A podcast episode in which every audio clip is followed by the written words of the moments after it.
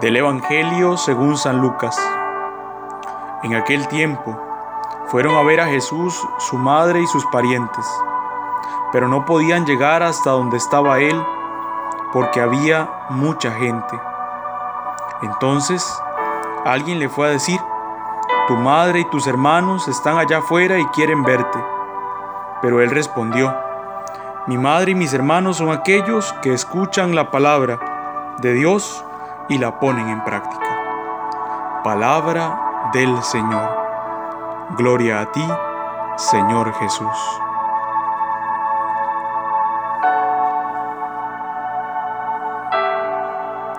Hoy, especialmente, Jesús nos pide un alto en el camino, que abramos nuestros oídos para escuchar con gran atención. En principio, nos parece extraño que Jesús no quiera recibir a su madre y a algunos familiares que se acercaron. Pero este acontecimiento es aprovechado para darnos una enseñanza.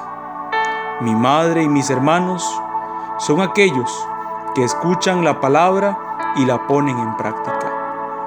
La palabra debe ser escuchada y asumida en la propia vida, de tal forma que sea reflejada en cada acto que realicemos. La puesta en práctica es signo del discípulo que ama sin condición, que se vuelve madre y hermano.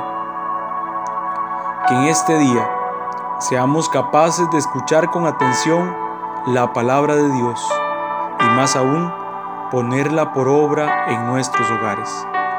No tengamos miedo de ser testigos de Cristo.